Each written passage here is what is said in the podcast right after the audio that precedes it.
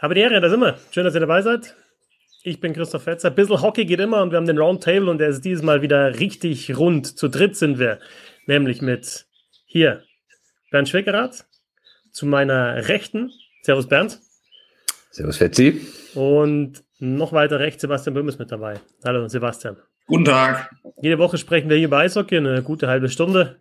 Und ja, obwohl kein Eishockey läuft momentan, es gibt immer Themen, die wir besprechen können.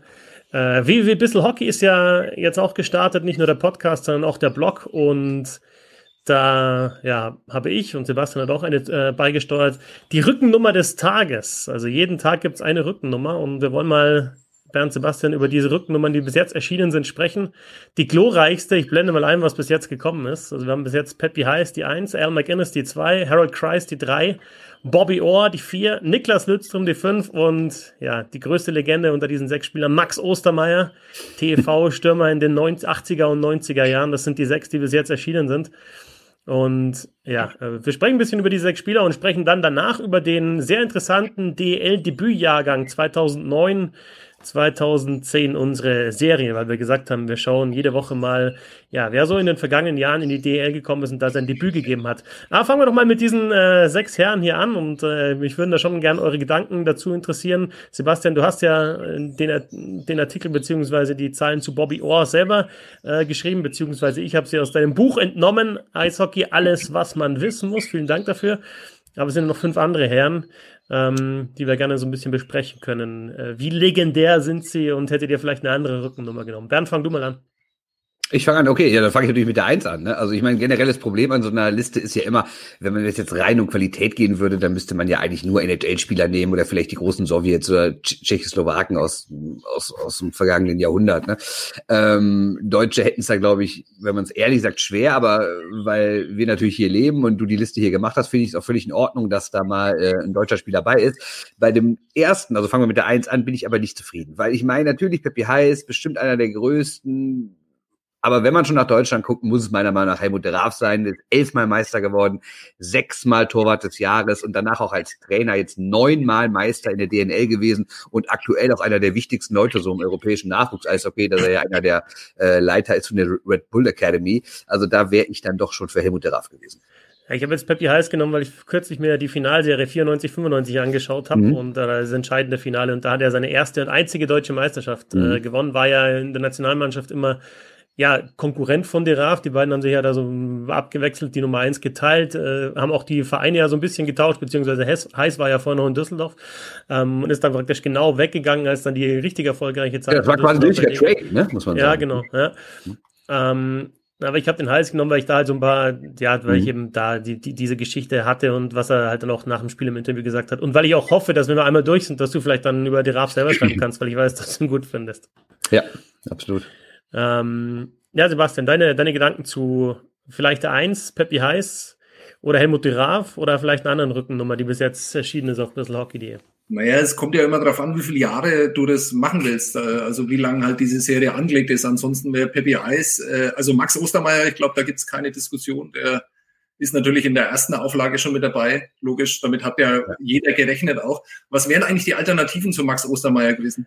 Ja, ich hatte nur so Toe Blake, Ace Barley, also gerade zu Hall of Fame halt. Amateursport. Ähm, Jörg Meyer, Nummer 6, retired bei den Kölner Haien. Ja. Ähm, Marco Sternheimer aktuell in der DEL, so ein Jake Masson in der NHL. Also die sechs, obwohl ich ja der Meinung bin, die ist die, eh die allergeilste Rückennummer, die es gibt. Äh, Im Eishockey ist die gar nicht so weit verbreitet. Aber legendär natürlich Max Ostermeier beim TV Miesbach. Äh, da hängt die sechs auch unter dem Hallendach. Ähm, 80er und 90er Jahre, also da, wo ich angefangen habe, mich für Eishockey zu interessieren, Anfang der 90er, da er noch gespielt, äh, zusammen mit Jeff Wave in einer Reihe, ihr erinnert euch, hat die Jeff Oberliga, Wave die, ja, Jeff Wave kenne ich. Ich habe die tätowiert teilweise, die. Ja. Ja, sechs Max Ostermeier genannt. Aber kannst du das nochmal erklären, also rein emotional, was, was der für dich bedeutet? Also ich finde es richtig super interessant, weil, also ich hab, wir haben ja Serie in der Nürnberger Nachrichten, die heißt Unsere 100. Da stellen wir die 100 größten Sportler aus unserem Verbreitungsgebiet vor. Also nicht nur Eishockeyspieler. Ich versuche war das äh, 90 Prozent davon Eishockeyspieler sind. Ich komme aber nicht so wirklich durch damit. Und da habe ich einen Spieler aus Pegnitz vorgestellt, der rein sportlich da nichts verloren hat, Markus Schwindel, aber eine absolute Legende, der teilweise neun Tore pro Spiel nie über die Oberliga oder nur ganz kurz über die Oberliga hinausgespielt hat. Ähm, immer mit 95 Kilo angegeben, aber wahrscheinlich 130 Kilo schwer, selbst in seiner besten Zeit. Ein überragender Eishockeyspieler, unglaubliches Gefühl. Äh, erzähl mal was zu Max Ostermeier. Interessiert mich wirklich. Ich finde solche Geschichten viel interessanter als Niklas Litzfröm zum Beispiel. Also ich habe tatsächlich bei, bei Ostermeier musste ich mal, also der ist bei Elite Prospect, finde ich den gar nicht. Ja, ich habe mir gedacht, okay, ich schaue mir jetzt den Kader des TV Miesbach in den 90er Jahren an, aber da ist halt so unter erster Liga ist da halt relativ wenig zu finden. Also die haben halt Oberliga gespielt und dann hieß es halt so, ja, zweite Liga, erste Liga. Ich weiß ehrlich gesagt nicht, weil da war ich 12, 13 Jahre und ich kannte da die, ich kenne die, die Ligenstruktur, die es damals gegeben hat. Natürlich früher da unter der Bundesliga noch und dann unter der DEL, aber die haben da relativ weit hoch gespielt, die Miesbacher. Muss man mal sagen, ist ein eine kleine Stadt, ja, also 10.000 Einwohner jetzt äh, und Stadt. ich aber dann ist eine Stadt, Stadt Miesbach, ja, ähm, Kreisstadt. Ja, als Iserlohn, oder? Nicht ganz, glaube ich. Ähm, ja, dann habe ich da relativ, relativ gut gehalten und äh, hat natürlich das Glück, dass mit, mit Jeff Wave da halt einfach ein, ein, genialer Kanadier einer der beiden Ausländer war. Der andere war Chris Clark über ein paar Jahre, der dann auch eine Saison DL gespielt hat bei den Star Wars Rosenheim, aber Wave war acht Jahre da und ja, Ostermeier hat seine, seine komplette Karriere beim TV Miesbach gespielt und ich kann mich halt nur erinnern, die ersten Spiele, die ich gesehen habe im Stadion, das waren halt die beiden, die da alles in, in Grund und Boden, Boden gezockt haben und halt noch ein Dritter dazu, der halt dann vorm Tor geparkt hat und ab und zu mal seinen Schläger reingehalten hat und dann auch 30, 40, 50 Tore geschossen hat. Franz Daxner zum Beispiel oder äh, Josef Höppler oder Michael Höck, wie sie alle heißen, ihr, ihr kennt sie alle. Nee, und deswegen, also die, diese Serie ist ja deswegen vielleicht auch nochmal auf die Eins zurückzukommen. Es geht ja nicht nur um, äh, darum, den Besten zu nehmen, sondern halt vielleicht einfach einen, wo man eine interessante Geschichte erzählen kann oder ja, vielleicht so eine persönliche Beding äh, Beziehung auch hat zu dem Spieler. Und das ist bei mir halt bei, bei Max Ostermeier so. Auch wenn ich mich dann also tatsächlich an diese Zeiten nur noch ganz, ganz dunkel äh, erinnern kann. Übrigens, ein äh, Zuschauer äh, hat Marco Schwindel in der Bayernliga in Landesliga hin und wieder spielen sehen. Äh, ja, für das Gewicht absolut überragend, dieser Mensch auf dem Eis, schreibt er. Danke äh, für diesen. Kommentar. Ähm, ja, deswegen, also da sieht man ja auch schon, okay, klar kannst du sagen, Lidström, toll, ja, äh, Or, super, aber habe ich auch nie live spielen sehen. Ja, da kenne ich auch bloß die Videos und die Geschichten. Mhm. Aber Max Ostermeier, da war ich im Stadion und da, den habe ich gesehen. Ja, gehen wir jetzt einzeln durch die Zahlen oder oder oder wollt ihr Ja, nur, ihr könnt oder? euch gern, also Heiß und Ostermann haben wir jetzt thematisiert, Lidstrom okay. Aura angeschnitten, Al McInnes und Harold Kreis, wenn und die anderen, man, äh, über Harold Kreis, äh, Bernd, kannst du jetzt als Trainer halt eine Menge sagen und das, das habe ich auch, äh, ich habe ihn auch schon ein, zwei Mal interviewt für Magenta Sport. Mhm. Ähm, das finde ich halt einfach toll, äh, wenn einer, der viel erreicht hat in diesem Business, aber trotzdem mit einem anderen, der äh, der offensichtlich auch äh, sich dafür interessiert, eine Begeisterung hat und sich auch eingearbeitet hat und das Thema halt auch auf Augenhöhe äh, begegnet, mhm. würde ich jetzt sagen. Also er ist jetzt keiner, der jetzt irgendwie so herblasen spricht, wo natürlich viele weiß, sondern mit dem kannst du echt gut über Eishockey sprechen, oder? Du hast ja, wahrscheinlich absolut. meistens also, länger gesprochen mit ihm. Ja, also auch über andere Sachen. Also die Pressekonferenzen, wenn man das mit seinem Vorgänger vergleicht, die dauerten da so fünf Minuten, vielleicht zehn Minuten. Okay, irgendwann bin ich auch nicht mehr hingegangen, weil es nicht mehr gelohnt hat. Aber äh, mit Kreis können die auch mal eine Stunde dauern. Ne? Und da wird dann nicht nur über Eishockey gequatscht. Dann, wenn die Mikrofone vorher, dann nachher aus sind, dann wird auch mal über alles andere gequatscht. Also ja, echt ein guter Typ. Und ähm, ich finde aber auch als Spieler interessant. Jetzt muss ich zugeben, dass ich das nicht damals nicht so hautnah verfolgt habe, ähm, weil er natürlich damals eine andere Zeit war. Da konnte man, wenn man nicht unbedingt vor Ort war in Mannheim, das war ich ja nun mal nicht, die Spiele jetzt nicht immer so sehen. Ähm, aber ich finde, er steht auch als Symbol. Also das ist ja auch das, was du in deinem Text geschrieben hast in dem Blog. Er steht auch als Symbol so ein bisschen für diese Zeit, wo diese ganzen Kanadier, die Deutsch-Kanadier rüberkamen. Da hat ja Mannheim quasi das gemacht, für, für das Iserlohn und Bremerhaven jetzt kritisiert werden. Das hat Mannheim ja damals schon perfektioniert. Und wenn man nur guckt, was es für eine lange Liste ist von Leuten, die ähm, Kanadier sind und deutsche Vorfahren haben und dann hier rübergekommen sind zum Eishockey spielen. Und da finde ich, deswegen ist Kreis, um an diese ganze äh, Generation zu erinnern, ein gutes Symbol und finde ich auch eine gute Wahl. 1978 gekommen. Heinz Weißenbach ist nach Kanada gefahren, hat da äh, Zeitungsannoncen geschaltet, hat Telefonbücher durchsucht äh, nach deutschen Namen, also Spielern, die deutsche Vorfahren hatten. Und ja, der Name Kreis den haben wir noch lange gehabt, den Namen Wolf haben wir auch äh, noch länger gehabt. Erst mhm. mit Mannix Wolf natürlich, der auch Nationalspieler war, genauso wie Harold Kreis. Und dann mit seinem Sohn äh, David Wolf. Und ja, der kanadische Akzent ist bei Mannix Wolf noch ein bisschen krasser als ja. der Harold Kreiser. Ich finde, dass Harold Kreiser, da musst du echt auch, da musst du genau hinhören, um, um zu hören, dass der tatsächlich, ja, da, das ist, dass er kein deutscher Muttersprachler ist. Also spricht ja, es geht. Also, ja. also, also, also er baut in jeden zweiten Satz schon so eine, schon so eine schöne Formulierung ein. Das, da siehst du auch den Unterschied der Sprache. Ne? Der fängt ganz normal an Deutsch zu sprechen und manchmal ist die Sprache ja ein bisschen kompliziert und dann haut er so ein, so ein Dreiwort äh, so, so eine Dreiwortphrase auf Englisch raus und jeder weiß, was gemeint ist. Und auf Deutsch hätte man wahrscheinlich drei Sätze dafür gebraucht. Das finde ich immer sehr schön. So. Sebastian, äh, Harold Kreis, einer der Verteidiger, äh, die ich dabei hatte bei der Rückennummer des Tages. Du hast über Bobby Orr geschrieben, die vier, die größte vier, die es je gab, einer der größten Eishockeyspieler, die es je gab. Und dann haben wir noch zwei andere Verteidiger mit dabei, mit Al McInnes und äh, mit Niklas Lidström. Und da sehen wir bei diesen Verteidigern, äh, den ehemaligen NHL-Verteidigern, äh, ja, es gibt keinen so einen Stil, den, den Verteidiger haben, sondern es gibt halt verschiedene. Ja? Bobby Orr natürlich derjenige, der das Spiel revolutioniert hat auf der Position. Al McInnes vor allem für seinen Schuss bekannt und Lidström wahrscheinlich das beste Komplettpaket. Ja, also ja spannend, dass du gleich äh, in der ersten Woche die zwei größten Verteidiger wahrscheinlich aller Zeiten, also also das ist immer ein bisschen schwierig, ähm, weil man ja gern die, die Sowjets vergisst, ähm, die Russen äh, und das ja auch nur schwer einschätzen kann, wie, wie das so in den 60er, in den 70er Jahren war. Da gab es ja auch so ein paar Namen, die man heute schon wieder vergessen hat. Und dann natürlich Fetisov, äh, Kasatonov dann in den 80ern und in den 90ern ja in der NHL auch noch. Weil wenn man sieht, was Fetisov wirklich in einem hohen Alter in der NHL noch geleistet hat und was das für ein sensationeller Spieler war. Und wenn man sich dann mal so 80er Jahre ähm, Videos anschaut, äh, wie der das Spiel quasi, also immer wenn der auf dem Eis war, dann war das halt einfach die bestimmende ähm, Figur auf dem Eis. Ähm, insofern äh, glaube ich, äh, fehlt da noch einer und dann hat man aber die, die drei großen Verteidiger aller Zeiten schon aufgezählt mit Orr, Lidström und, und Fetisov dann. Ähm, Fetisov hätte jetzt auch schon kommen müssen, oder? Was hatte Fetisov? Fünf? Äh, Fetisov hatte äh, zwei. Weiß ich gar nicht. Ich meine auch zwei. Ja. ja.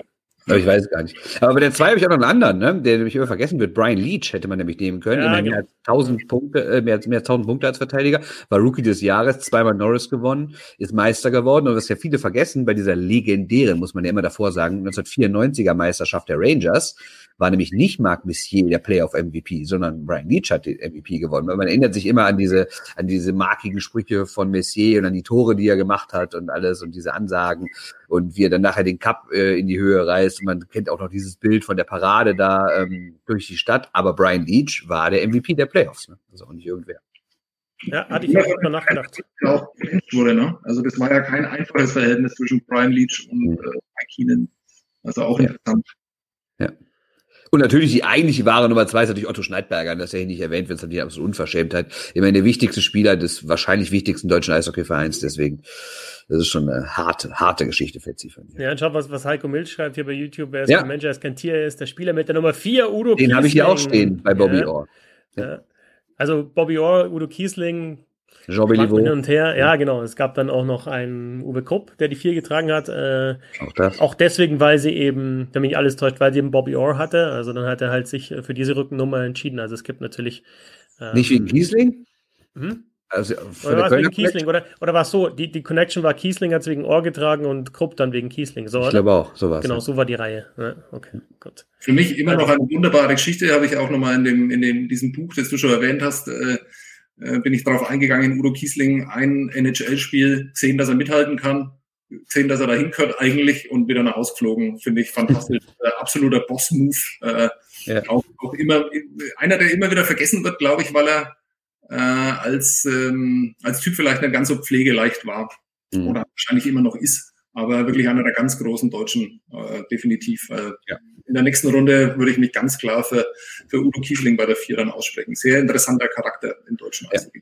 Oder wie Heiko Milz sagt, Nummer vier Mike Schmidt. Ne? Also es gibt, äh, es gibt so viele Spieler dann jeweils für die Rückennummer und ich finde es halt auch interessant, ja, wie äh, sich dann auch in die Karriere nochmal einzulesen und teilweise hat man die Spieler dann selber gesehen, da hat man vielleicht auch nochmal eine persönliche Anekdote, weil das ist der ganze Sinn äh, dieser Serie. www.bisselhockey.de, die Rückennummer des Tages. Und morgen geht's weiter mit der sieben. Also du ziehst das wirklich durch. Ich meine, ne, du hast als Fernsehmoderator jetzt auch ein bisschen mehr Zeit wahrscheinlich, aber du ziehst das wirklich durch, machst jeden Tag jetzt eine. Ja, jetzt mache ich momentan jeden Tag eine. Ich meine, wenn, wenn ihr Lust habt, könnt ihr zwischendrin ein bisschen was einstreuen. Wenn ihr eh schon mal was geschrieben habt, gerne, äh, gerne.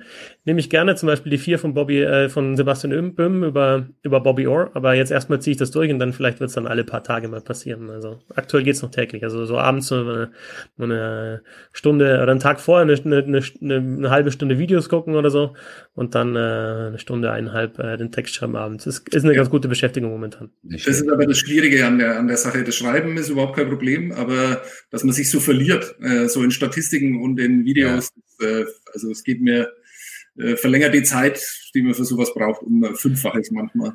Aber ja. du musst echt sagen, die NHL ist da äh, wirklich sehr, sehr gut, finde ich. Also es gibt natürlich viele Videos von, von diesen Legenden, was ich, da gibt's halt dann ein Best-of Al McInnes äh, Schlagschusstore natürlich. Ähm, es gibt aber auch diese, ja, 2017 wurden die besten 100 Spieler eben. eben du hast halt die 100 Jahre, das Glück. Genau. Ne? Und dann gab's gab's die, die 100 Jahre, genau, 100 besten Spieler, 100 Jahre. Und dann gab's, gibt's diese Videos, wo halt dann immer teilweise drei Minuten, teilweise sechs Minuten halt einfach noch ein paar Spielszenen sind und dann aber auch andere ähm, Spieler, die eben über zum Beispiel jetzt, äh, äh, Nick Lidström halt, halt sprechen. Und da kann man schon eine Menge rausziehen. Und ein bisschen was weiß man halt und äh, dann kann man sich das schon ganz gut so zusammen sammeln. Die hat bei YouTube übrigens einer alle aneinander geschnitten oder vielleicht war es durch die Liga selber und das Video dort irgendwie sechseinhalb Stunden. Also wenn ihr aktuell gar nichts zu tun habt, tippt einfach mal NHL 100 oder sowas ein. Da finde ich ein sechseinhalb Stunden Video mit 100 kleinen Porträts am Stück. Wahnsinn. Nicht schlecht, nicht schlecht.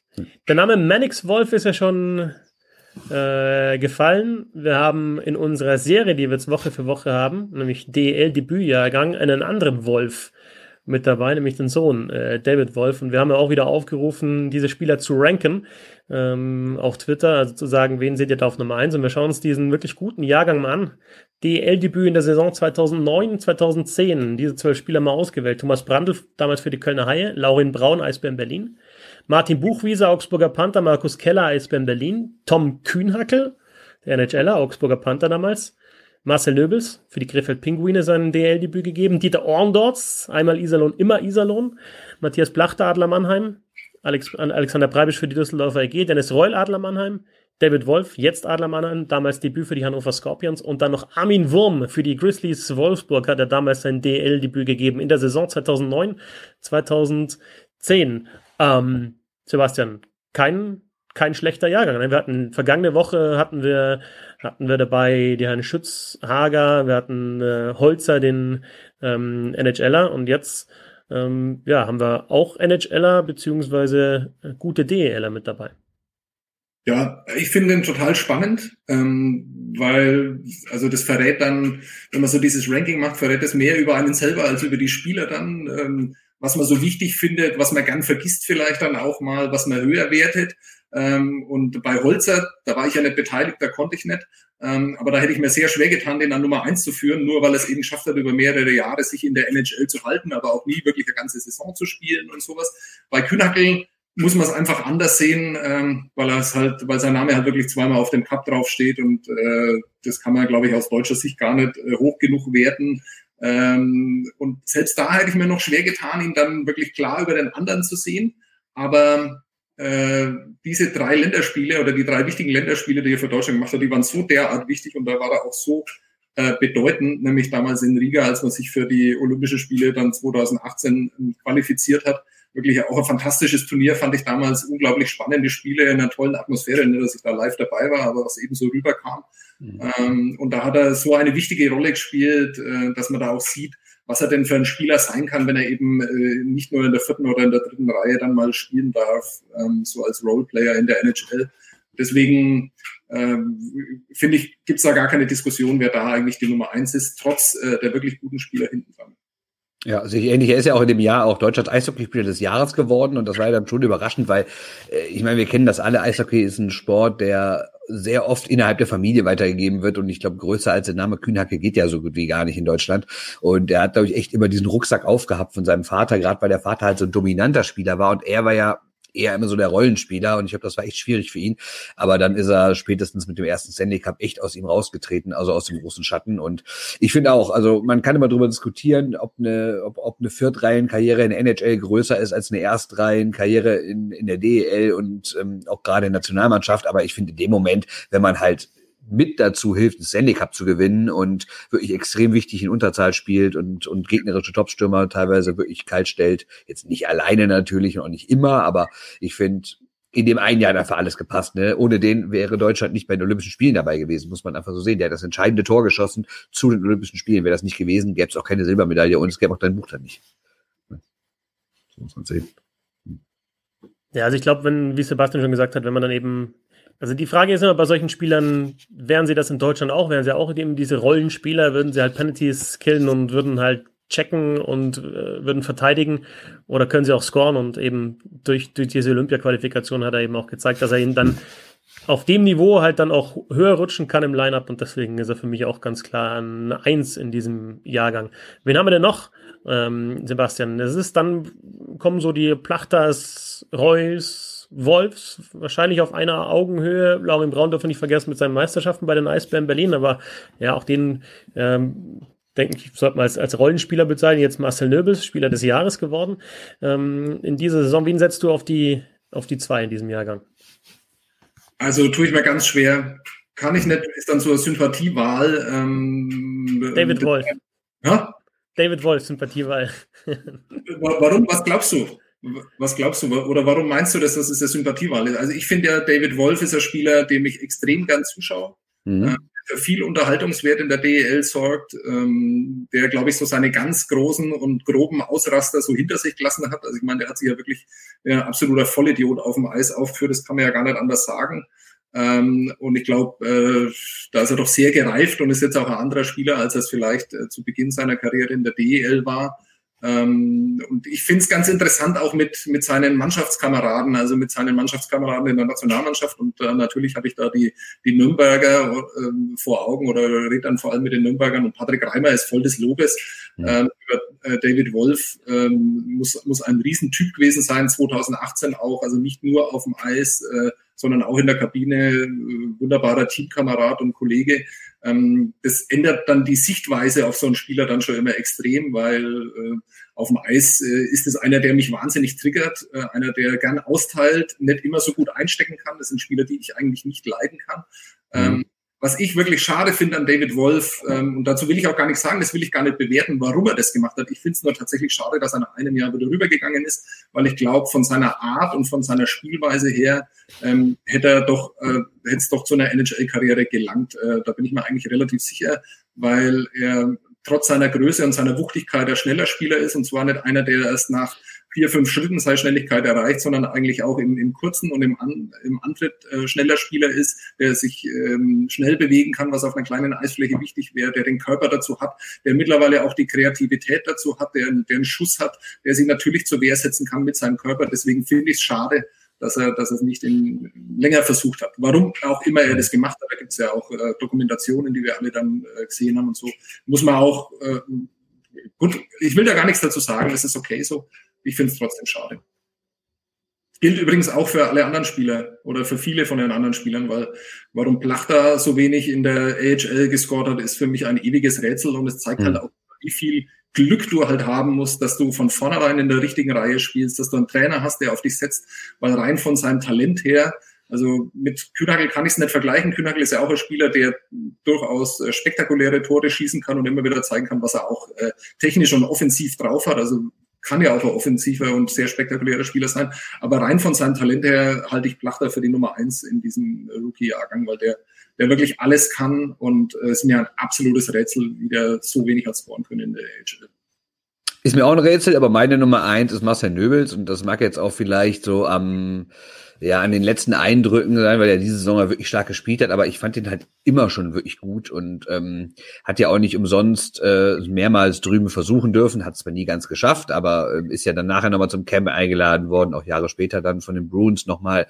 Ähm, ja, hat jetzt natürlich, weil er AHA gespielt hat, ein paar weniger Spiele als die anderen, hat ja fast 200 DL-Spiele weniger als Wolf, ist für mich trotzdem nach Kühnackel aber auf Nummer zwei in der Liste, weil ich ihn halt ähm, am wichtigsten ansehe. Ich meine, der führt bei einem großen Club ganz wichtige Sturmreihe an. Ich finde, das macht kein anderer aus dieser aus dieser Liste. Ich meine, klar, Wolf und Plachter haben auch äh, spielen wirklich gut bei Mannheim, aber ich finde, da ist die Last auf mehreren Schultern verteilt und ich finde, Nöbel spielt schon so, so, so die wichtigste Rolle eigentlich von denen, die wir jetzt da haben, innerhalb seiner Mannschaft. Und deshalb ist er für mich eigentlich die Nummer zwei, weil er halt ja, ich meine, er hat eine AHL ordentlich gespielt, in der, gut, ECHL kann man jetzt nicht wirklich zählen, er hat auch viermal Weltmeisterschaft erlebt, Kratz wird, wenn jetzt mal bald wieder alles anläuft, das heißt bald, aber wenn irgendwann wieder alles anläuft, äh, glaube ich, wird er auch die 100 Länderspiele knacken, er wird auf jeden Fall die 500 DEL-Spiele knacken, ähm, also das ist für mich eigentlich schon vielleicht der talentierteste aus dem ganzen Jahrgang und nach Kühnackel hat die Nummer zwei. Ja, also ich finde aber, da, das, also alles richtig, was du sagst, aber der Recency Bias ist natürlich schon der, dass er das erst in diesem, in dieser Saison gemacht hat. Ne? Also dieser herausragende Spieler ist erst in dieser Saison gewesen und äh, man muss sich Plachter vielleicht immer in einer Mannschaft vorstellen, die nicht wie, wie Mannheim mit vier wirklich fast ausgeglichenen Stürmereien daherkommt und welche Rolle er dann da spielen würde. Ähm, also, ja, aber welche Gegner hätte er dann auch auf dem Eis? Ne? Das ist halt auch immer die Sache. Absolut. Also ich würde sagen, Nöbels ist auch der spielintelligenteste von allen. Ne? Also dann klar, und dann die anderen äh, vielleicht mehr. War ja, war ja bei der, bei der Silbermedaille auch mit dabei. Ne? Und jetzt, also da haben wir ein paar, die, die, die irgendwie dazu beigetragen haben. Kühnlackel durch die Qualifikation und die anderen, die halt dann mhm. mitgespielt haben. In dem Fall was Dennis, Dennis Roll war damals nicht dabei, weil er da die Weltmeisterschaften gespielt, aber Wolf war mit dabei, Plachter war mit dabei.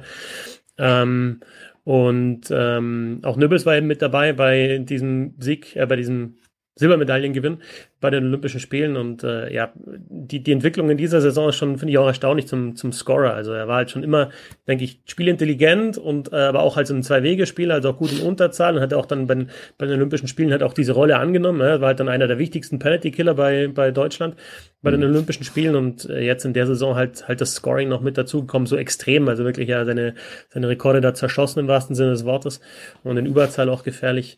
Also mir fällt es halt, also Kühnackel, denke ich, muss man deswegen auf eins nehmen, weil er die Stanley Cups gewonnen hat, ja, und weil er sich halt auch wirklich durchgesetzt hat oder durchbeißt in der NHL und dahinter aus den, aus den Herren Wolf, ähm, Reul, Plachter, Nöbels, finde ich schwer dann den Ranking zu erstellen.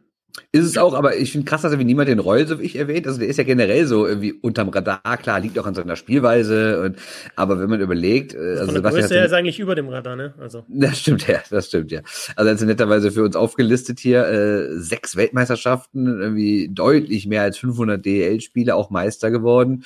Ähm, ja, also spielt, also ich meine, diese Saison war ja sogar ein Torjäger. Ich, ich, ich habe ja zwischendurch mal so aus, aus Gag, wobei es ja auch stimmte, getwittert, dass er aktuell mehr Tore hat als Leute wie Alexander Bartha und sowas. Ne? Also das war ja schon Wahnsinn, wie oft er getroffen hat und wie stark er auch dann mittlerweile offensiv war. Und ähm, ich finde, du hast bei den Weltmeisterschaften in den letzten Jahren noch immer gesehen, dass er natürlich kein Spektakel macht und nicht McDavid-mäßig von Tor zu Tor äh, auf einer Kufe irgendwie übers Eis schlittert.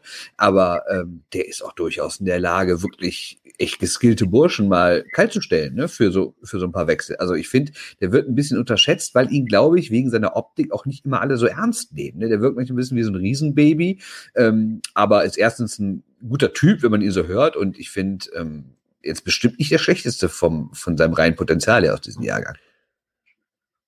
Naja, und also ich hatte auch zwischendrin mal so einen Eindruck vor ein, zwei Jahren, okay, jetzt, jetzt wird es ihm vielleicht so ein bisschen zu schnell, ja, weil er halt dann doch eher mhm. dieser, dieser der Traumverteidiger war, der halt, halt natürlich hart spielt und halt aufräumt mit seiner Reichweite.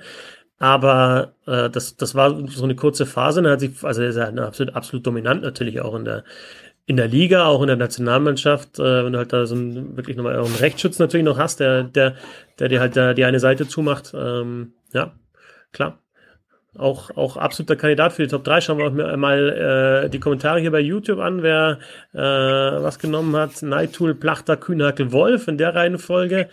eishockeynerds.de, Kühnhackel, Plachter, Reul und Heiko Mills, Kühnhackel, Plachter, Wolf. Also fast, fast alle Kombinationen mit dabei und eishockeynerds.de schreibt dann auch nochmal, ähm, dass Wolf besser Eishockey spielen kann, mhm. als er denkt und ja, äh, lange Zeit nur auf das Körperliche reduziert wurde. Und genau das finde ich auch, und das habt ihr ja auch schon angesprochen, der hat wirklich gute Hände. Und ja, wobei man da aber ganz, ganz kurz reingehen, ja. es wirkt natürlich so, als sei ihm jetzt böse mitgespielt worden. Ne? Man muss natürlich auch klar sagen, dass er selber schuld, ne? weil wer selber so oft irgendwelche Sinnlos-Checks fährt und Leute verletzt und sinnlos Schlägereien anfängt, der braucht sich nicht wundern, dass er irgendwie aufs Körperliche reduziert wird. Ne?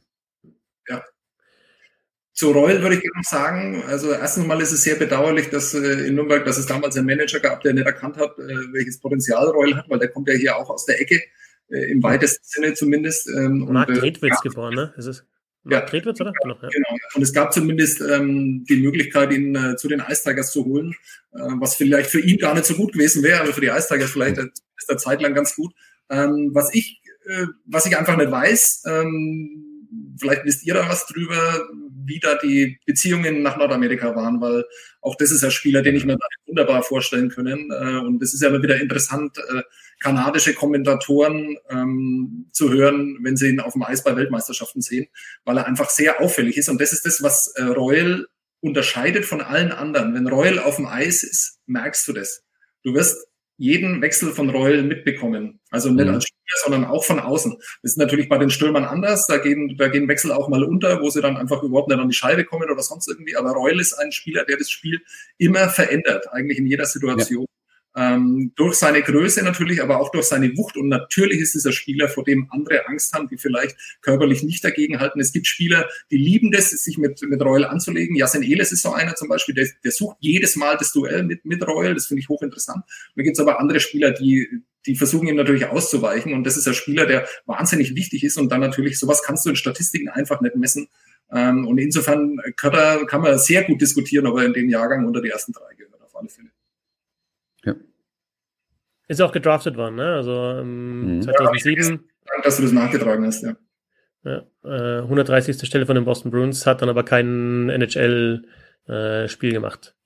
Ja, das wäre ja. immer interessant, weil auch dem Jahrgang sind mehrere gedraftet worden, ne? Oder zumindest immer mal wieder eingeladen worden. Ne? Reul, Plachter, ne? du hast Nöbels, du hast Wolf, du hast Kühnackel. Das ist ja schon selten, dass aus einem Rookie-Jahrgang in Deutschland so viele Leute irgendwie zumindest irgendwie mal NHL schnuppern durften. Jetzt natürlich die Frage, lag das daran, dass es gerade so die Zeit war, in der viele Deutsche in der NHL besser wurden? und es dann auch einfach mehr Teams in der Liga gab wo, und der Draft entsprechend länger dauerte, dass man also gesagt hat, wir gucken mal mehr nach Deutschland oder liegt es wirklich an deren eigener Qualität? Ne? Also ist ja auch mit dem aktuellen Jahrgang so. Also ich glaube nicht, dass einer von den dreien jetzt Reiche stützte Peterka nicht gedraftet worden wäre, aber vielleicht haben so Typen wie Dreiseitel und Kahunja und die Silbermedaille natürlich auch nochmal den Blick der Scouts auf Deutschland ein bisschen geschärft. Ne? Die Eisbären Berlin sind auch mit dabei. Ich weiß nicht, ob es wirklich die Eisbären Berlin sind oder wer von den Eisbären Berlin ist. Auf jeden Fall User Eisbären Berlin, Top 3, ganz klar. Nöbels, Braun, Buch. Unseriös. Komisch, komischerweise alle bei den Eisbären gespielt oder spielen sogar noch. Absolut unseriös. Äh, äh, Nöbels. ähm, ja. Habt ihr Bücher dabei? Habt ihr Bücher dabei? Ja. Ich auch nicht. Verpeilt. Verpeilt? Ja, total. Hätte mich nochmal dran erinnern müssen. Hier kommt eins, hier kommt eins. Ja, mach Sebastian mal. Böhm hat ein Buchtipp. Ja. Wir haben auch jede Woche, ich muss da glaube ich auch noch mal kurz weg, aber Sebastian Böhm, wenn du das vorstellst, dann äh, hole ich meins. Ich habe es nämlich auch hier im Bücher. Ja, dann mach dir mal ins Vollbild, dann hau ich auch kurz ab. Ja, genau. Sebastian, erzähl was zu diesem Herrn.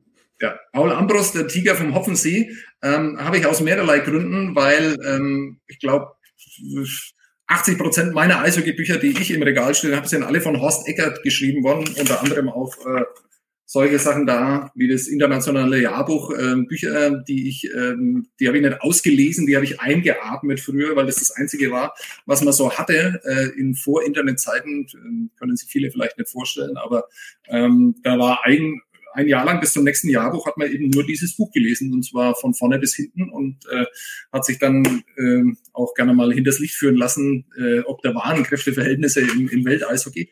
Ähm, dieses Buch äh, hat mich begleitet als Kind, habe ich von meinem Vater einfach irgendwann nochmal, ähm, weil ich alles über Eishockey gelesen habe und dann eben auch dieses Buch und da dachte ich tatsächlich, dass Paul Ambros die größte Eishockey-Legende äh, Deutschlands überhaupt sei. Äh, extrem cooler Typ, der dann ja immer noch in der Traditionsmannschaft äh, sehr, sehr lang gespielt hat und da immer ohne Schulterschutz was mich noch mehr beeindruckt hat, das konnte ich mir einfach nicht vorstellen, dass es irgendeinen gibt, der so wahnsinnig ist, sowas zu machen. Paul Ambros, der Tiger vom Hoffensee, wunderbare Choreo, die man in Augsburg dann nochmal gemacht hat, als er dann verstorben ist, 2015, glaube ich. Kann man sich nochmal Bilder anschauen, habe ich gerade auch gemacht bei Google, äh, sehr schön. Also zumindest in Augsburg und in Füssen der größte Eishockeyspieler aller Zeiten, Paul Ambros, der Tiger vom Hoffensee. Ist er ganz, lässt sich ganz leicht lesen, dreiviertel Stunde ist man durch, kann ich nur empfehlen. Sehr schön. Auch ein, auch ein Kandidat für die Rücknummer des Tages natürlich dann im nächsten Durchgang, ne? Ich, ich habe ich hab vorhin geschaut, er hat die 12 getragen und die 5. Also, ähm, ja, ich habe bei der 5 habe ich die Liste gehabt. Ja. Ähm, Bernd, dein Buchtipp für. Ja, äh, ich habe es euch an anderer Stelle schon mal vorgestellt. Es ist wirklich dieses Buch, es ist wirklich großartig. Ne, The Greatest Hockey Stories Ever Told? Äh, ich muss mal ganz bildungsbürgerlich arrogant sagen, ich habe es gekauft im Harvard Bookstore, nämlich an der Harvard Universität, als ich da war. Also ich war zu Besuch da, nicht, dass ich das studiert hätte, keine Sorge. Ne? Ähm, auf jeden Fall, äh, das ist wirklich ein großartiges Buch, weil äh, der Kollege, der es geschrieben hat, hat es gar nicht wirklich selbst geschrieben, sondern er hat einen Teil dazu beigetragen und hat sonst ist er rumgereist und hat in alten Archiven gestöbert und hat wirklich im wahrsten Sinne des Wortes die besten Eishockey-Geschichten, die er irgendwo gelesen hat, sei es in großen Magazinen, sei es in anderen Büchern, sei es in Zeitungen, hat er alle gesammelt. Da sind teilweise Dinger bei, die sind 30, 40, 50 Jahre alt, teilweise Dinger, die sind fünf Jahre alt. Wirklich große Geschichten, weil der amerikanische Sportjournalismus ist ein bisschen anders. Da gab es ja immer schon so eine Kultur von teilweise einzelnen journalistischen Texten, die irgendwie 20 Seiten lang sind. Sowas gab es ja hier eigentlich nicht. Also selbst wenn man mal einen Text aus einem großen Nachrichtenmagazin wie Spiegel hat, ist der ja maximal fünf, sechs Seiten lang. Aber da gab es so richtig große Sachen. Und ähm, dieses Buch sammelt halt wirklich großartige Geschichten von, also auch gar nicht nur Nordamerika, es es gibt auch Geschichten aus Europa, teilweise ich weiß gar nicht, ob ich jetzt Müll erzähle oder ob so ich darin war, so die großen Schlachten zwischen den Tschechoslowaken und den Sowjets. Dann gibt es ein, ein Duell, glaube ich, in Ungarn, was mir bis dahin überhaupt nichts gesagt hat. Aber es gibt auch Geschichten aus der AHL, wie, wie Mike Richter zum Beispiel, damals, als er, als er noch zwischen AHL und NHL hin und her gegangen ist, wie er da so dran verzweifelt ist und so ein unsicheres Leben hat, im Hotel, in so einem Motel, glaube ich, gelebt hat. Also wie gesagt, dieses Buch ist eine Anekdotensammlung quasi, eine Geschichtssammlung von großartigen Texten, die erstens journalistisch super sind, super geschrieben, aber auch wirklich inhaltlich gut. Also das lohnt sich total und braucht man auch nicht in einem weglesen, kann man immer mal wieder einzelne Kapitel daraus lesen. Sehr schön. Und ich habe auch noch, weil wir, wir hatten Paul Ambros, wir haben jetzt hier noch diesen Herrn. Mhm. Bobby Orr, My Story, weil wir noch bei der Rückennummer des Tages hatten. Ähm, Finde ich auch ein sehr gutes Buch. Äh, was ich so ja, sympathisch finde daran ist, weil man muss ja wirklich sagen, Bobby Orr, äh, auch wenn ich ihn nicht persönlich kenne, aber es scheint auch ein ganz, äh, ganz sympathischer Typ zu sein. Äh, wenn du das Buch liest und weißt nicht, dass Bobby Orr der beste Verteidiger, vielleicht der beste Eishockeyspieler aller Zeiten war, dann erfährst du das im Buch auch nicht so wirklich, weil er jetzt nicht groß damit angibt, äh, wie toll er gespielt hat. Und klar geht's da auch um das Tor, äh, das er geschossen hat damals gegen die St. Louis Blues, aber das taucht nur am Rande auf. Es geht eher so darum, wie hat er sich entwickelt als Eishockeyspieler, als Kind, über seine Eltern, auch Ratschläge vielleicht an Eltern von anderen Eishockeyspielern, äh, wie man, wie man diese Faszination, diese Begeisterung halt aufrechterhält, dass man keinen irgendwo dann drängen sollte, sondern dass die, die Motivation Motivation aus, aus dem Spieler selber kommen sollte. Und einfach so ein paar Tipps auch fürs Leben, die ich wirklich ganz gut finde. Also jetzt nicht nur für vielleicht Eltern von Sportlern oder für Sportler selber, sondern äh, tatsächlich, ja, wie man miteinander umgeht. Und äh, nebenbei erzählt er halt, ja, dass er alle Rekorde gebrochen hat und äh, die Position neu definiert hat und wie das passiert ist. Also eine wirklich äh, tolles Buch. Äh, Or My Story.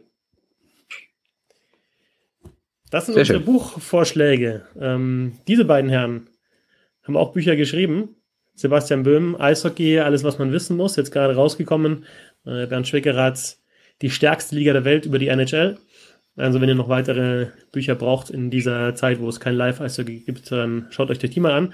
Ansonsten war es das für diese Woche. Nee, eins noch, äh, weil wir immer sagen, stellt uns Fragen. Sebastian, du hast letzte Woche, und ich habe damals einfach auch vergessen, ähm, nachzufragen, gesagt, äh, Niklas Teutle wird vielleicht bald nicht mehr der einzige Nürnberger sein, der in der NHL gespielt hat. Und ich habe nicht nachgefragt, wer ist denn leider mal nach der Nächste? Und ich habe aber auf Twitter eine Frage bekommen, wer soll denn der Nächste sein? Kannst du das nochmal sagen?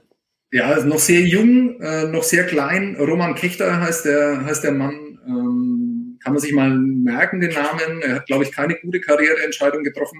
Äh, ist aus Nürnberg letztes Jahr weggegangen. Nicht, weil er aus Nürnberg weggegangen ist, sondern wo er dann hingegangen ist. Das Jahr hat ihn wahrscheinlich nicht weitergebracht. Äh, in, in Regensburg dann gespielt, was generell kein Fehler ist, aber das ist einer, der da nicht gefordert wurde.